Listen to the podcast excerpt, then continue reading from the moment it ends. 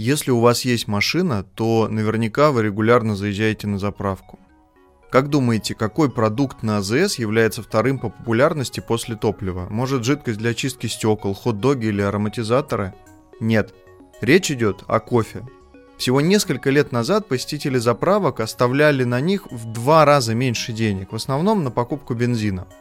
Но если вы водите машину, вы и сами могли заметить, что АЗС понемногу превращаются в кафе и магазин, в котором еще и можно заправиться. И среди всех сопутствующих товаров главенствующую позицию занимает именно кофе. На этот счет есть интересная статистика. Компания Русхолдс, которая поставляет нетопливные товары крупнейшим российским сетям АЗС, пару лет назад провела исследование. Оно показало, что за год продажи кофе на крупных автозаправочных станциях России увеличились на треть. Эту же тенденцию подтверждают данные Роснефти, которая является крупнейшей сетью АЗС на российском рынке по числу станций. Они свидетельствуют, что с 2016 года продажи горячих напитков увеличились более чем на 55%. Но и это еще не все. Только вдумайтесь. «Газпром нефть» официально заявляет, что в первом квартале 2020 года компания заработала около миллиарда рублей только от продажи кофе на заправках. Почему АЗС это уникальное место? Как вы поняли, потому что только там мировой продукт номер один, нефть, вплотную соприкасается с мировым продуктом номер два, с кофе. Продажи кофе – это один из самых маржинальных бизнесов в мире – но знаете ли вы, какая себестоимость у каждой чашки кофе, которую вы заказываете утром перед работой? И насколько эта себестоимость отличается от цифр в чеке? И как вообще получилось, что сегодня мы каждый день встречаем тысячи прохожих с кофейными стаканчиками? В этом выпуске я расскажу о том, на чем строится кофейная экономика. Вы узнаете, сколько зарабатывают те, кто выращивает кофейные зерна, и как сильно эта цифра отличается от дохода тех, кто продает его вам в кофейнях и магазинах. Также мы поговорим о том, почему кофе сегодня это не просто сырьевой товар, а целая часть культуры, которая разрослась до планетарных масштабов. И обсудим, какую роль во всем этом сыграл Starbucks. С вами Михаил Бакунин, и это «Маркетинговый сок». Тут мы говорим о бизнесе, маркетинге и идеях, которые изменили мир.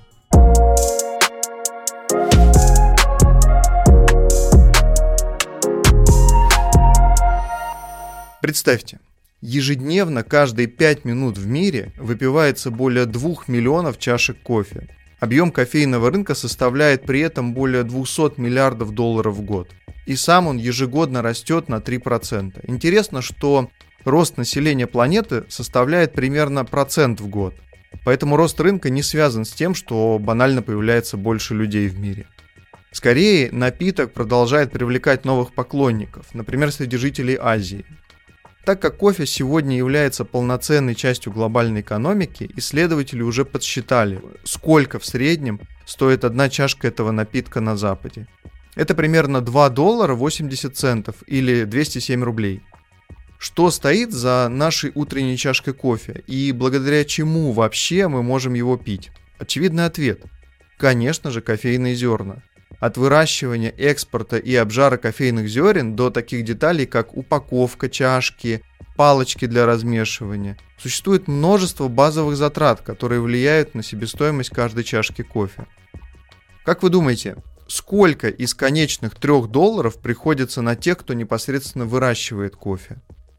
Ответ вас может сильно удивить. Это всего 7 центов – Кофейное зерно приходит в большой мир с плантаций, расположенных в кофейном поясе планеты.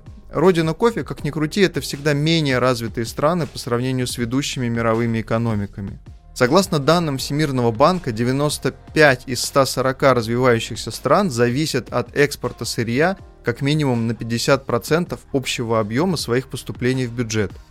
И во многих из них именно кофе занимает львиную долю этого товарно-денежного потока – Представьте, в Уганде кофе это больше половины всего экспорта, а в Бурунди 75%.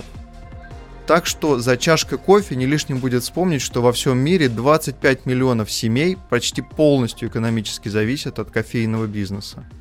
Два основных вида кофе – это арабика и робуста, производятся главным образом в субэкваториальных странах. Крупнейшим производителем и экспортером кофе сегодня является Бразилия. Дальше следует Вьетнам, страна, на долю которой приходится больше 10% мирового производства. Помните про 7 центов? Много заработать на выращивании кофе, к сожалению, не получается.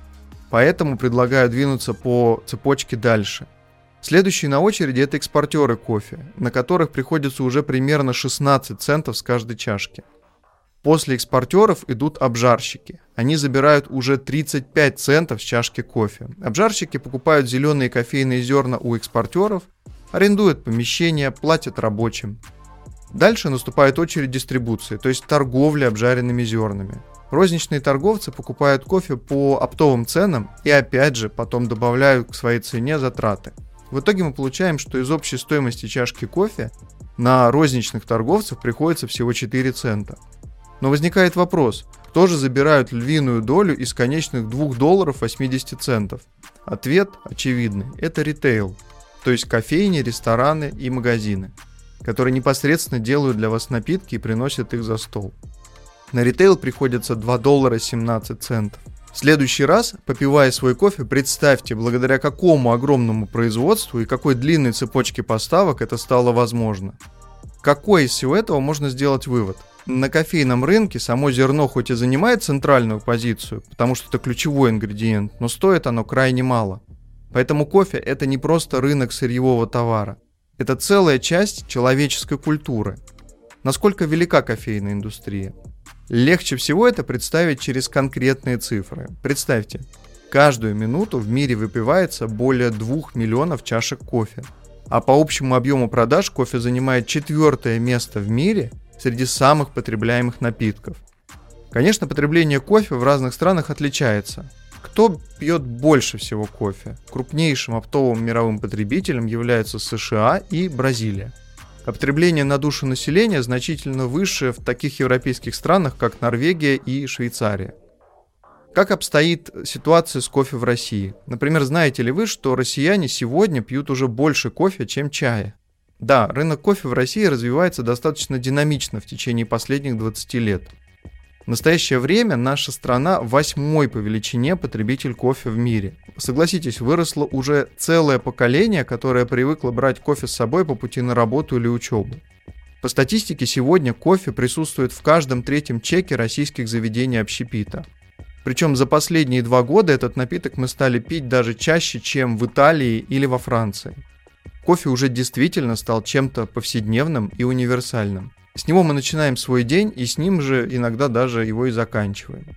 Культуру кофе в России можно называть уже даже не культурой, а настоящим культом.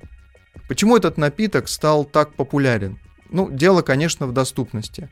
Свободный рынок 90-х годов позволил россиянам забыть о дефиците продуктов и получить, среди прочего, доступ к очень качественному и хорошему кофе. При этом, если в начале нулевых хороший напиток можно было выпить лишь в дорогих заведениях, сегодня уже есть везде профессиональные кофемашины и качественные зерна доступны даже небольшим точкам. Место покупки изменилось, и теперь кофе берут в фастфуде, стритфуде и в розничных торговых сетях. Еще один аргумент. Ежедневно в России кофе покупают 22% населения, а 48% берут его хотя бы один-два раза в неделю. Обороты рынка также увеличиваются. В денежном выражении отечественный рынок кофе за последние 17 лет вырос практически в 5 раз. И эксперты прогнозируют, что эта тенденция сохранится в будущем. Но откуда взялась культура потребления кофейных напитков, которую мы видим сегодня? По миру прокатилась только одна из версий, хотя в разных уголках планеты есть свои кофейные традиции и особенности. В свое время кофе прошел длинный путь от глиняной чашки до бумажного стаканчика. Только в 1400 году люди выяснили, что кофейные зерна можно обжаривать и делать из них удивительные напитки – Через сто лет кофе приходит в арабский мир и становится настолько популярен, что в Турции должность кофеварщика даже добавляется в список чиновников.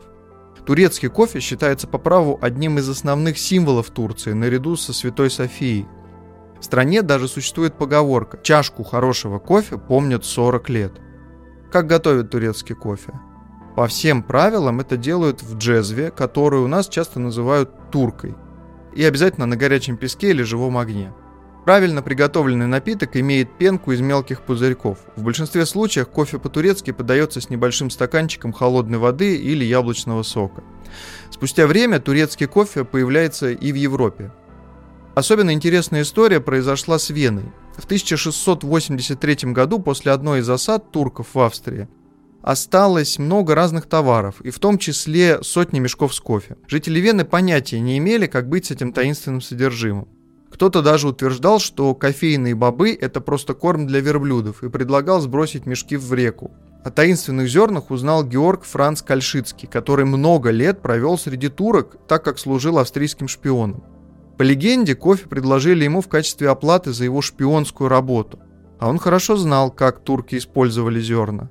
Кальшицкий начал продавать маленькие чашки турецкого кофе жителям Вены. Сначала он переходил от двери к двери, а затем в большой палатке, открывшейся для публики. Вскоре он научил Вену готовить кофе и наслаждаться напитком, а венские кофейни долго служили примером для других стран.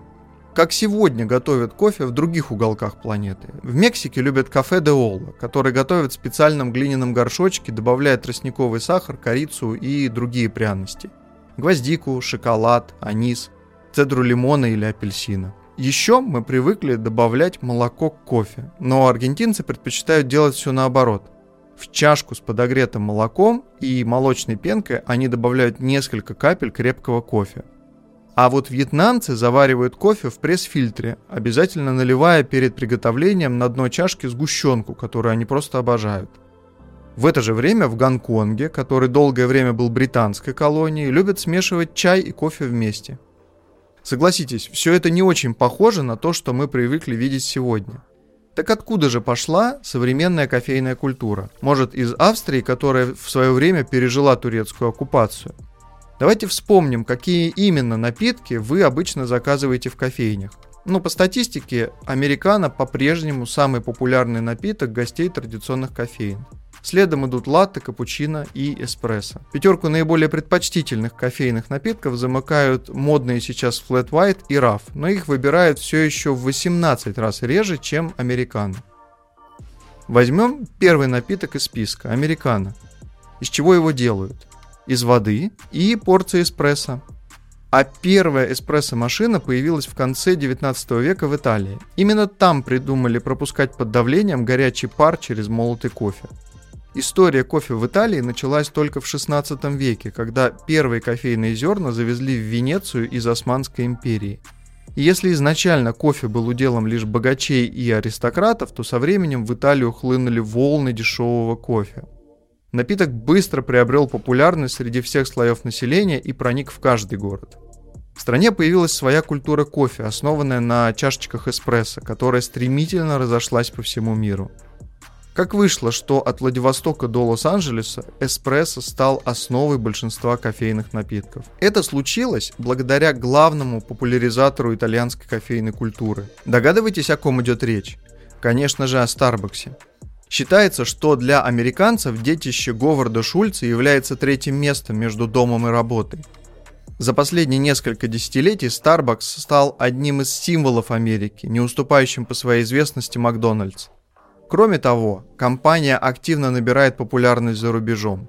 А началась история Starbucks в далеком 1971 году в Сиэтле.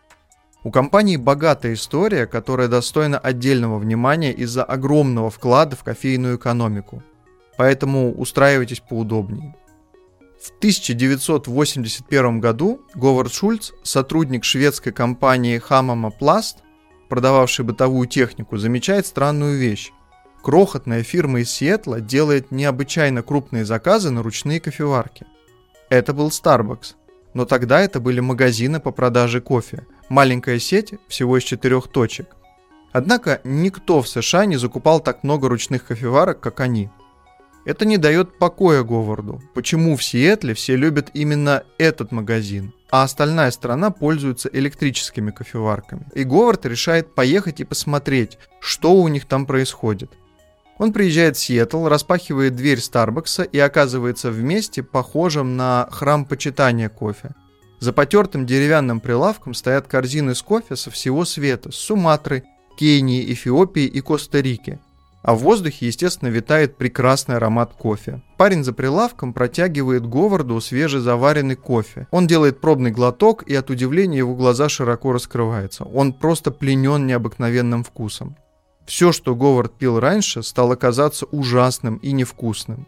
Он жаждал научиться готовить кофе так же и поехал на завод, где обжаривали эти кофейные зерна. Так он познакомился с владельцами компании. Оказалось, что Джерри Болдуин, Зев Сингл и Гордон Боукер были знакомы еще со времен учебы в Университете Сан-Франциско. Основатели скинулись по 1350 долларов, заняли еще 5000 и открыли магазин по продаже обжаренного зернового кофе. Говарда начинает раздирать любопытство. Почему эти двое решили посвятить всю свою жизнь кофейному делу? На тот момент Старбаксу было уже 10 лет. Это был просто магазин. Кофе в чашках тогда не продавали, а только давали на дегустацию. Никто из основателей даже и не помышлял о построении бизнес-империи. Они основали Starbucks по одной единственной причине. Они любили кофе и хотели, чтобы у Сиэтла был доступ к лучшим сортам. Кстати, в то время в США, богатейшей стране, пили просто ужасный кофе. Большую часть составлял дешевый низкий сорт робуста – даже настоящий цельнозерновой кофе разбавляли дешевыми зернами в погоне за выгодой. После посещения Старбакса Говард просто не мог не думать о нем. И через год он бросает свою престижную работу с солидной зарплатой в 75 тысяч долларов в год ради крошечной компании из пяти кофеин. Многим это казалось просто безумием, но Говард думал не о том, каким был Starbucks, а о том, каким он мог стать. Он думал об экспансии в другие города – Почему бы и остальным жителям Америки не испытать восторг от настоящего кофе? Так Говард попросил владельцев Starbucks взять его в команду. Владельцы поколебались, но все же дали согласие и даже немного акций, и Говард с головой погрузился в работу. Но самое интересное случилось позже. Однажды Говард приезжает в Италию и заглядывает там в кофейню, чтобы посмотреть, как у них все устроено. И то, что он увидел, поразило его – Говард с изумлением наблюдал за тем, как бариста грациозно двигается от гостя к гостю, разговаривает с посетителями, перемалывает зерна, наливает кофе. Говард был заворожен. Ему открылась романтика итальянских кофеин с дружественной атмосферой. Это очаровало Говарда, ведь американцы воспринимают кофейню как обычную закусочную, в то время как для итальянцев это настоящий уютный дом. Увидев это, Говарда осенило. Вот чего не хватает Старбаксу. В одной из кофеин Говард также заказывает неизвестный ему напиток – латте макиатто. Он думает, что это будет просто кофе с молоком, но оказалось, что это была необыкновенная гармония воздушного молока и эспрессо. Никто в Америке не знал ничего подобного. После этой поездки Говард возвращается в Сиэтл с большой порцией идей и воодушевления. Однако другим боссом он кажется всего лишь перевозбужденным директором по маркетингу. В ответ на его рассказы они заявляют, Starbucks – это магазин, а не ресторан. Что продажа напитков в чашках разрушит целостность миссии компании. Кроме того, в тот момент они были заняты покупкой их давнего конкурента – сети кофеин Pete's Coffee and Tea. Руководители долго сопротивляются, но в какой-то момент они наконец позволяют ему открыть в центре Сиэтла один эспрессо-бар. В тот день Америка впервые пробует латте от Starbucks и за сутки в кофейне побывало вдвое больше посетителей, чем обычно в других их магазинах. Постепенно бизнес начинает расти. Количество посетителей растет с каждым днем, и на улице даже выстраиваются очереди. Кофейня становится местом встреч, где царит особенная атмосфера. Однако руководители все еще не хотят отклоняться от основного направления и становиться рестораторами. Из-за этого Говард на несколько месяцев погружается даже в уныние, ведь у компании были финансовые проблемы. Но даже в сложной ситуации она отвергала прибыльный путь развития. Говард не может так просто отказаться от своей грандиозной затеи – эспрессо-баров в итальянском стиле и уходит из Старбакса, чтобы основать собственное дело. Он решил, что его идея должна заинтересовать инвесторов. Необходимо было собрать более полутора миллионов долларов. Но везде Говарда считали безумцем, потому что никто не верил, что американцы станут тратить на кофе полтора доллара. За год Говард встретился почти с тремя сотнями инвесторов. И все они отвечали отказом. Но, по иронии судьбы, первыми инвесторами стали как раз основатели Starbucks. Они не хотели заниматься его идеей, но в него самого они поверили. Постепенно он получил от разных людей достаточно инвестиций, чтобы открыть свою первую кофейню – Иль Жернеле. Там Говард с некоторыми поправками на американскую культуру воссоздает итальянскую обстановку. И через полгода количество клиентов в день вырастает с 300 до 1000. Каждый из них чувствовал себя особенным, как член закрытого клуба. Пока окрыленный Говард открывал новые точки, владельцы Старбакса продолжали испытывать финансовые трудности. И в конце концов они решили продать компанию Шульцу. Так, в августе 1987 года родился тот Starbucks, который мы знаем сегодня. Чтобы завоевать клиентов, Шульц делает акцент на обслуживании, а также старается расширить присутствие компании, ее продуктовую линейку и вместе с тем увеличить сумму среднего чека и размер прибыли на клиента. Что он для этого сделал? В 1994 году за 23 миллиона долларов Говард покупает сеть магазинов премиального кофе сети The Coffee Connection. В те времена она славилась на северо-востоке США своим фирменным фрапучино – холодным кофейным напитком с молоком, льдом и взбитыми сливками. Благодаря этой сделке Starbucks расширяет свою географию и в меню к 1996 году уже продает фрапучино на сумму больше 50 миллионов долларов – еще через два года Шульц покупает The Seattle Coffee Company. Это больше 50 точек Великобритании, которые быстро обеспечивают Starbucks лидирующую позицию в стране. Но и это еще не все. Чтобы открыть точки в образовательных кампусах, аэропортах и супермаркетах, Starbucks получает специальные лицензии и разрешения и создает франчайзинговые точки, получая с них часть выручки. Параллельно с этим Starbucks развивает высокий уровень обслуживания. Это, например, бонусная программа Starbucks Rewards, бесплатный Wi-Fi в заведениях, бонусы на дни рождения и онлайн-подарки. А также есть сайт My Starbucks Idea. Там посетители предлагают, как улучшить кофейни. И многие идеи действительно становятся частью компании. Благодаря всему этому компания к началу нулевых получила более 2 миллиардов долларов чистой прибыли и работала по всему миру. Помните, в начале выпуска я упоминал, что в азиатских странах в последние годы тоже виден рост кофейной культуры. Starbucks и к этому приложил руку. Первая точка в Китае была открыта в 2017 году, а сегодня у компании там уже более 5000 заведений. Представьте, даже несмотря на карантин, за последний год число точек увеличилось на 14%. Еще один пример вездесущности Starbucks – это кофейни формата drive-thru, в которых можно делать заказы круглосуточно, не выходя из машины. Такими действиями шаг за шагом Starbucks распространил итальянскую кофейную культуру на базе чашки эспрессо на весь мир. Но что будет дальше? Какие еще новшества и тренды готова предложить компания? Раньше все американцы пили растворимый кофе низкого качества, а итальянские эспрессо или латте были только для ценителей – но времена меняются, и я думаю, вы замечали, что в городах начали появляться не просто кофешопы, а так называемые спешлти кофейни. Чем они отличаются от обычных? Спешлти кофе – это зеленое зерно высокого качества и лимитированного объема. Оно выращено в уникальных микроклиматических условиях и покупается у небольших компаний-производителей. Соответственно, раньше спешлти кофе был только для ценителей, а сейчас активно набирает обороты и выходит в массы том числе и благодаря Starbucks и его сети кофеин Starbucks Reserve.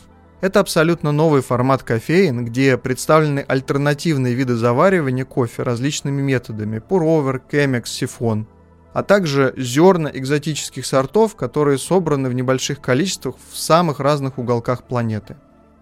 Кто сейчас лидирует на рынке спешлти кофеин?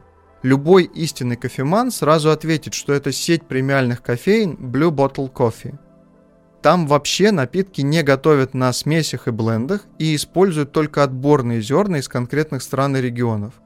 Сегодня Blue Bottle Coffee является одним из лучших кофейных бизнесов по качеству. А Starbucks – это огромный бренд, который объединяет около 30 тысяч торговых точек в 75 странах мира. В прошлом году только один рынок США принес кофейной компании чистую выручку в 17 миллиардов долларов. Давайте вернемся в наши дни и попробуем ответить на вопрос. Почему люди готовы стоять длинной очереди ради какого-то стаканчика? На первый взгляд кажется, что просто из-за кофе, однако все немного глубже. Как я уже говорил, Starbucks создал третий мир. Это уютный уголок между работой и домом, в котором люди улетают от повседневных забот.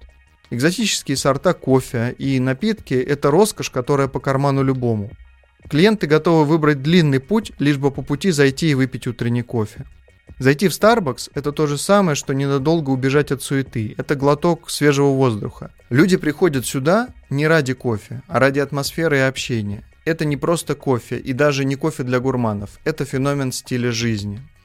Почему кофе больше услуга, чем товар или продукт? Потому что за каждой чашкой стоит комплексный процесс, который создает клиентский опыт.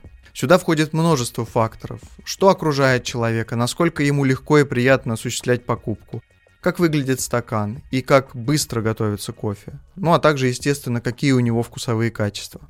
Все эти составляющие влияют на финальное кофейное предложение и на то, насколько прибыльным оно окажется для заведения. В этом и заключается главная особенность всей кофейной экономики. Здесь суть скрывается в культуре потребления, а не в самом продукте. И компании вроде Starbucks развивают именно культуру потребления кофейных напитков.